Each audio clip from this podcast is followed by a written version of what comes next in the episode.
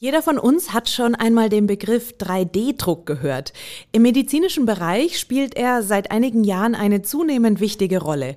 So kommen zum Beispiel Hörgeräte, aber auch Zahnkronen oder chirurgische Instrumente heute immer öfter aus dem 3D-Drucker.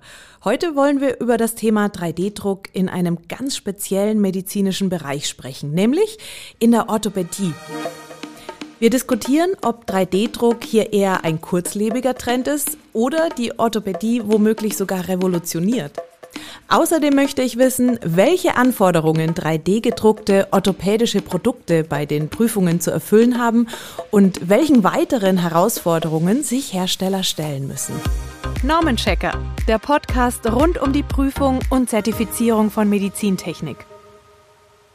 Herzlich willkommen zur zweiten Staffel von Normenchecker. Ich freue mich, dass Sie wieder mit dabei sind.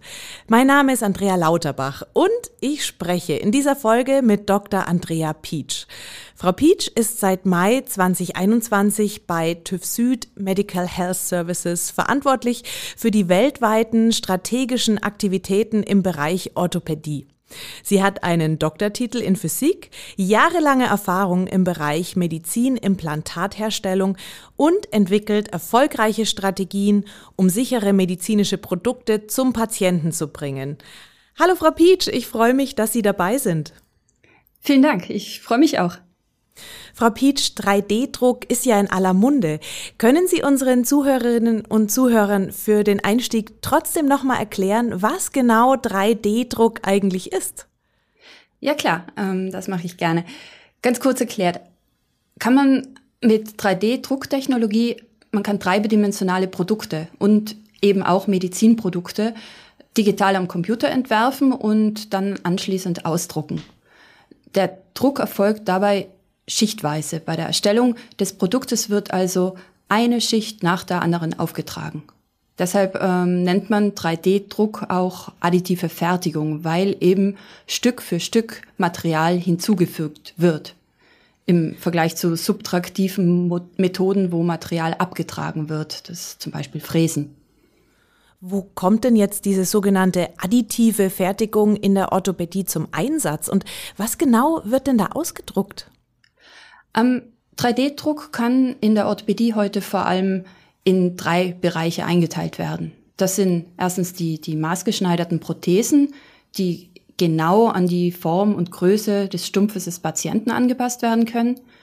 Dann gibt es die maßgeschneiderten Orthesen, die Gliedmaßen oder die Wirbelsäule von draußen stützen und stabilisieren.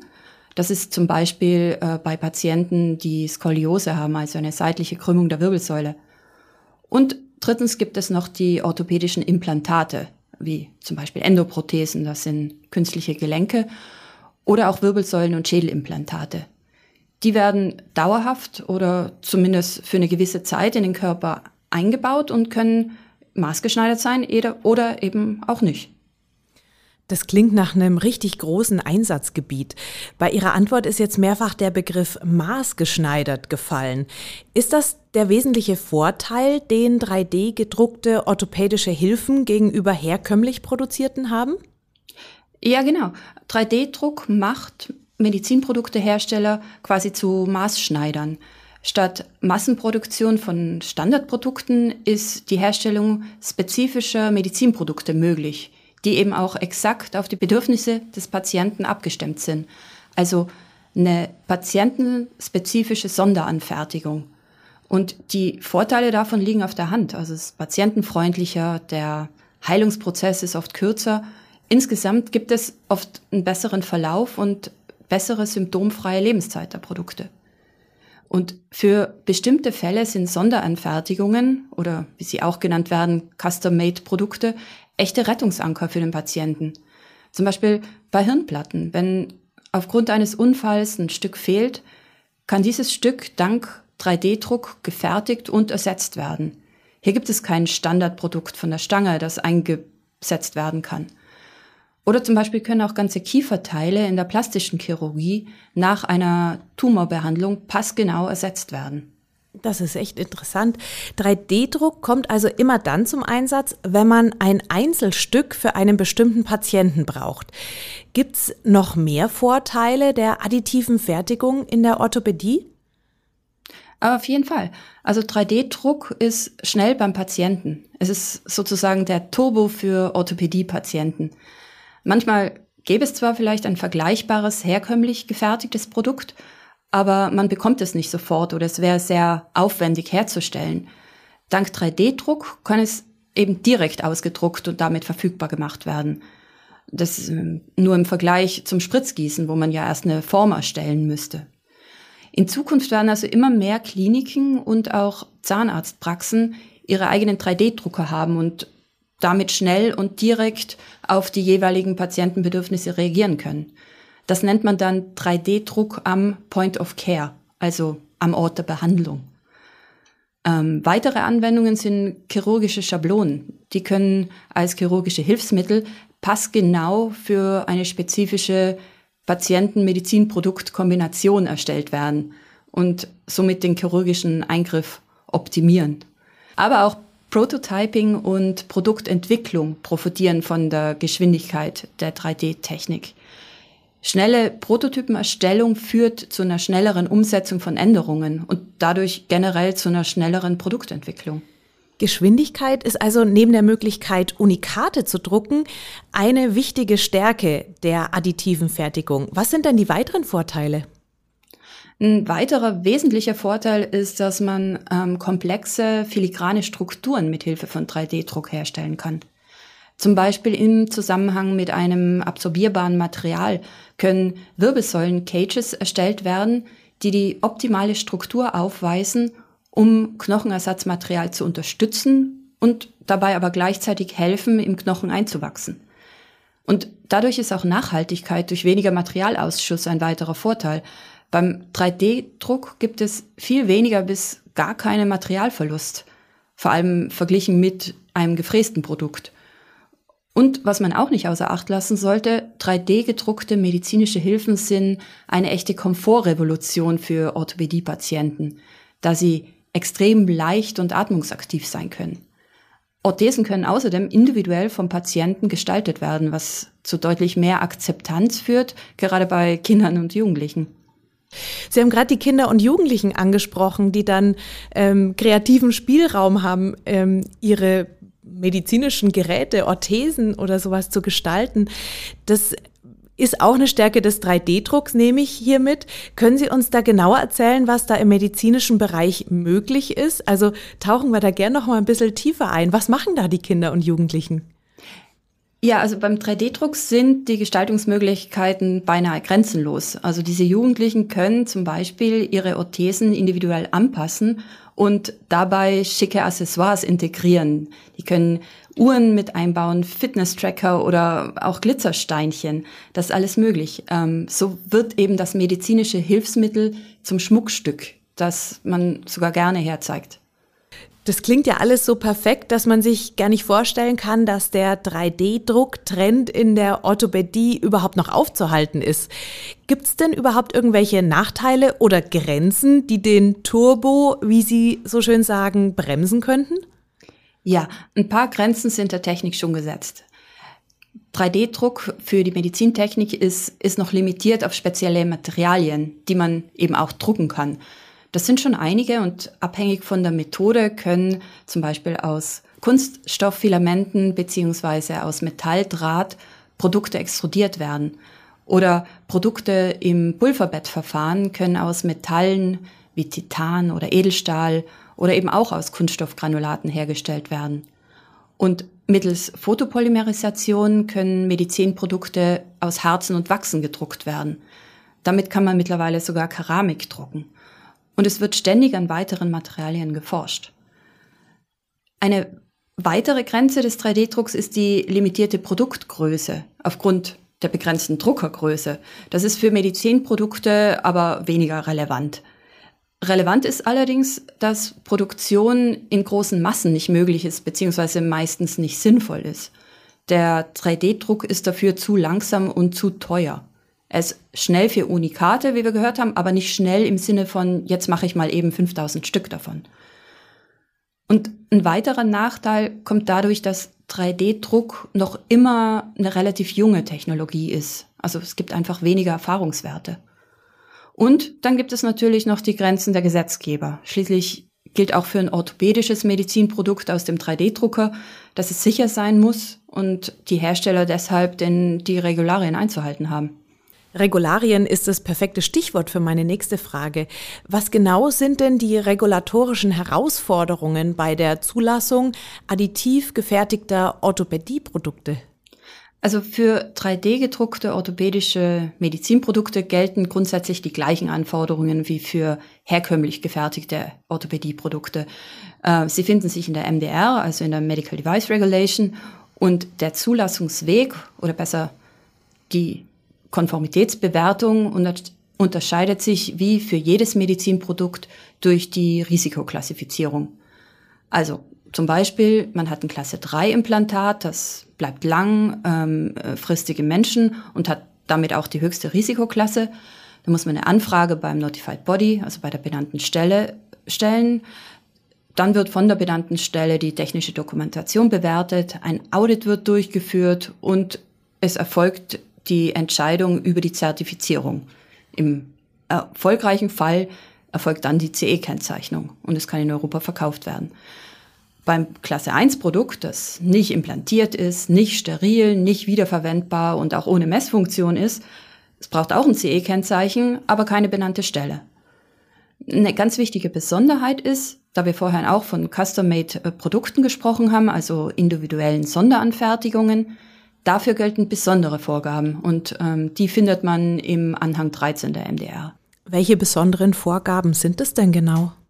Also Anhang 13 beschreibt das Verfahren für Sonderanfertigungen, also Produkte, die speziell nach einer schriftlichen Verschreibung durch eine autorisierte Person hergestellt werden. Außerdem müssen diese Produkte spezifische Auslegungsmerkmale aufweisen und für die ausschließliche Verwendung durch einen bestimmten Patienten bestimmt sein. Ziel ist es, dessen individuellen Zustand und Bedürfnisse zu berücksichtigen. Was ist nun für diese Sonderanfertigungen zu berücksichtigen? Also Sonderanfertigungen sind nicht neu. Auch unter der MDD, also der Medical Device Directive, gab es spezielle Anforderungen. Die waren in Anhang 8 zu finden.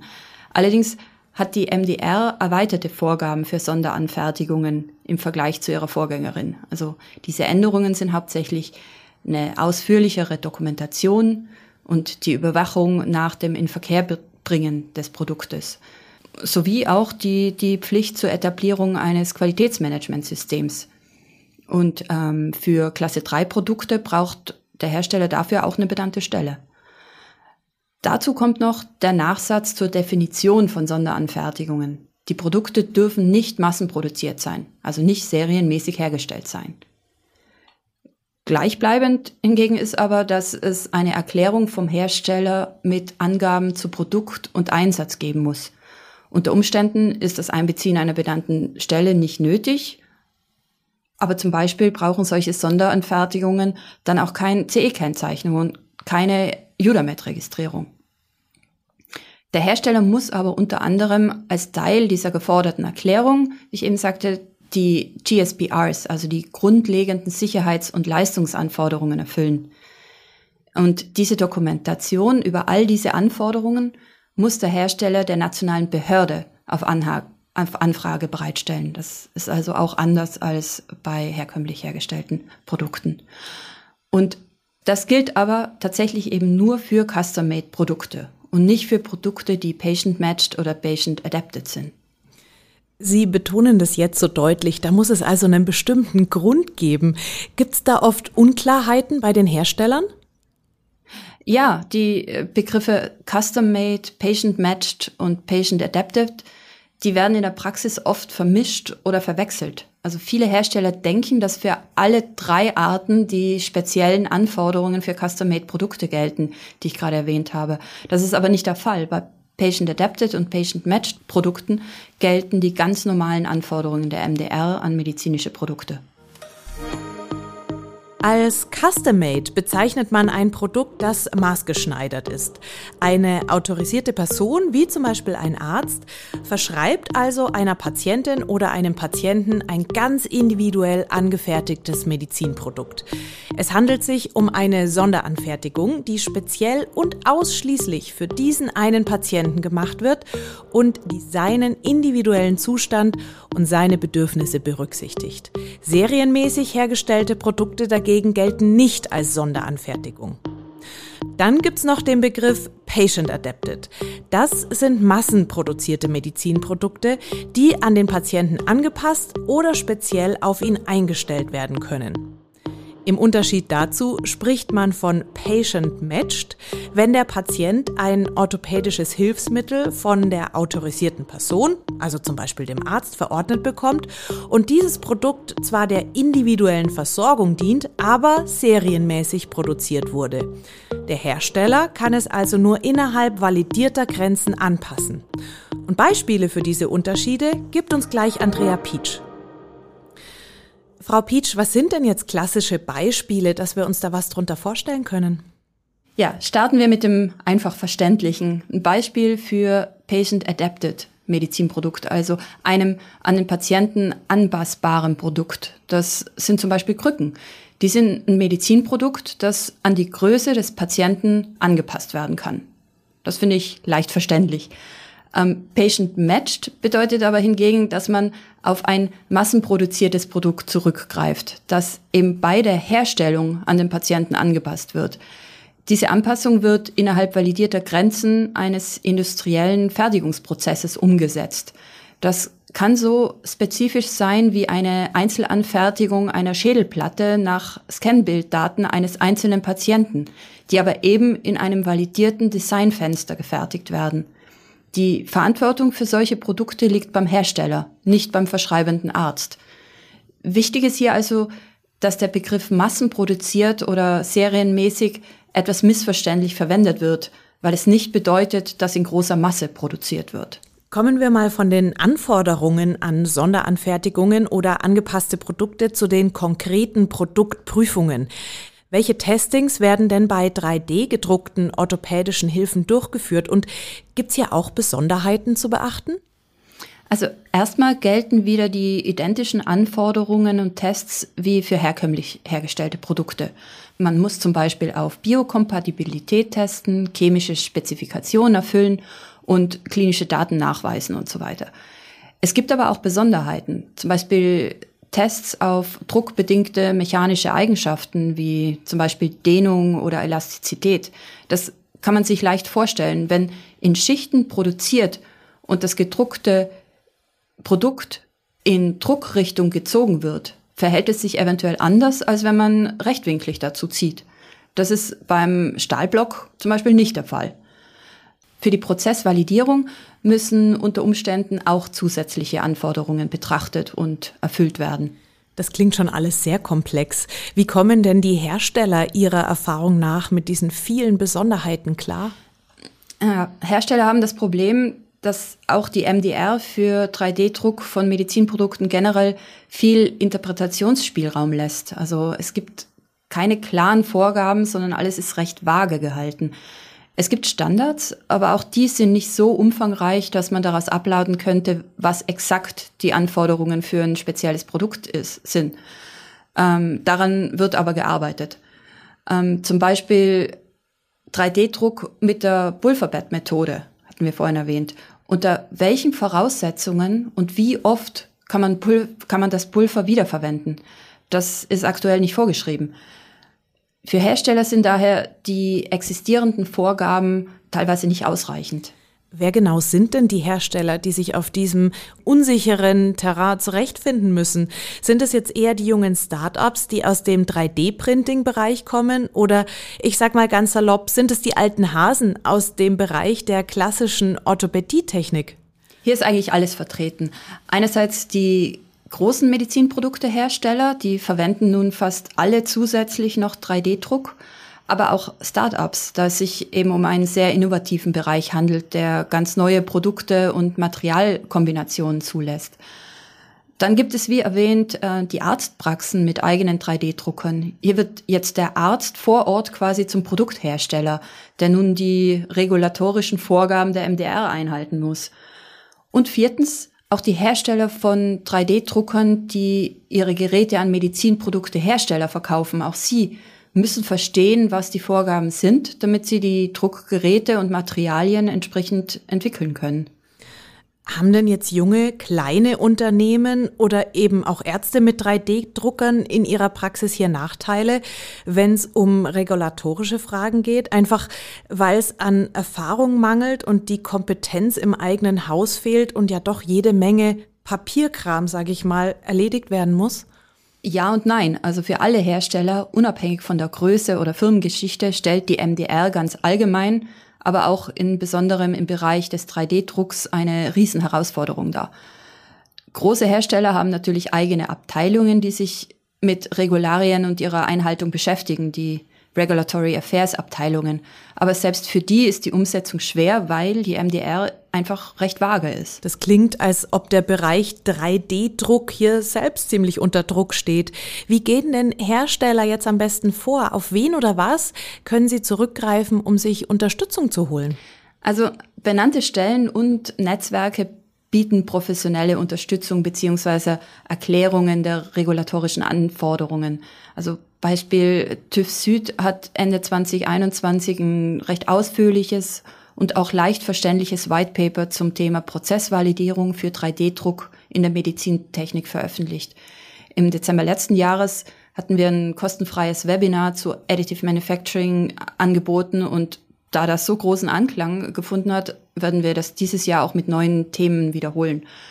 Ähm, es wird mit großem Aufwand an Standards gearbeitet, denen Hersteller folgen können und auch müssen, wenn sie ihre Produkte erfolgreich zertifizieren lassen möchten. Das sind allgemeine Standards für Qualitäts- und Prozesssicherung, also zum Beispiel ISO ASTM 5229, wie auch spezielle Standards wie ISO 5092. TÜV Süd ist sowohl aktives Mitglied in ISO-Gremien als auch im 3D-Drucknetzwerk. Und hier dreht sich eben alles darum zu verstehen, wo die Lücken in den regulatorischen Anforderungen sind und wie man am besten mit denen umgeht und die auch schließt. Und zusätzlich als letzten, aber ganz wichtigen Punkt gibt es natürlich für die Hersteller noch MDCG-Veröffentlichungen, also Dokumente zur Erklärung und Interpretation der MDR von der MDCG-Gruppe, also der Medical Device Coordination Group. Und das ist eine von der MDR geforderte Expertengruppe. Und ein wichtiges für den Bereich ähm, wichtig zu erwähnendes äh, Paper ist das MDCG 2021-3 zum Beispiel. Das klingt doch alles schon mal sehr konkret und vielversprechend. Wir verlinken natürlich alle unterstützenden Materialien in den Show Notes. Was würden Sie denn ganz konkret einem Hersteller von 3D-gedruckten Orthopädie-Produkten raten? Also der Hersteller muss die MDR und die MDCG-Rechtlinien kennen und über State-of-the-Art-Standards Bescheid wissen. Ich würde auch empfehlen, aktiv in Netzwerken mitzuarbeiten. Und er sollte mit seiner benannten Stelle ins Gespräch kommen. Am besten, man holt die schon in einer frühen Phase der Produktentwicklung mit ins Boot, damit die Zertifizierung möglichst schnell und reibungslos geht. Frau Pietsch, das waren jede Menge wichtige Informationen für unsere Zuhörerinnen und Zuhörer. Mich wird jetzt noch interessieren, wo Ihrer Meinung nach die Reise hingeht. Also, wie sieht die Zukunft des 3D-Drucks in der Orthopädie aus? Also für mich ist 3D-Druck eindeutig mehr als, als nur ein Trend, äh, da er extreme Vorteile in vielen Bereichen bietet. 3D-Druck geht in allen Bereichen steil nach oben. Also Marktanalysen schätzen da ein jährliches Wachstum von, von über 20 Prozent. Und im Bereich Medizinprodukte ist dieses Wachstum sogar stärker als in Bereichen Automotive oder Luftfahrt. Also 3D-Druck wird herkömmliche Medizinprodukte nicht vollkommen ersetzen, aber stetig ergänzen. Wohin geht nun also die Reise? Bioprinting ist so ein Buzzword, das man in dem Zusammenhang oft hört. Gewebedruck bei Herzklappen, gedruckte Haut, das sind so die Trends, von denen man spricht. In weiterer Zukunft auch gedruckte Organe, aber das ist noch etwas fern. Und in der Orthopädie bedeutet Innovation hauptsächlich neue Materialien oder auch Kombinationen von Materialien mit Medikamenten. Zum Beispiel ein Implantat hat schon ein Antibiotikum mit integriert, das dann im Körper freigesetzt wird. Oder eben auch Kombinationen mit herkömmlichen Produkten sind möglich, sodass zum Beispiel besseres Einwachsverhalten erreicht wird. Da bin ich echt gespannt drauf. Im 3D-Druck steckt also noch jede Menge Zukunftsmusik drin, auch und vor allem in der Medizin. Frau Dr. Pietsch, vielen, vielen Dank für die Erklärung, für die Einschätzungen. Sehr gerne. 3D-Druck ist also mehr als nur ein Trend in der Orthopädietechnik. Bereits heute ist er dank seiner vielen Vorteile fester Bestandteil innovativer Therapien und das Potenzial ist noch lange nicht ausgeschöpft. Hier die wichtigsten Learnings dieser Folge.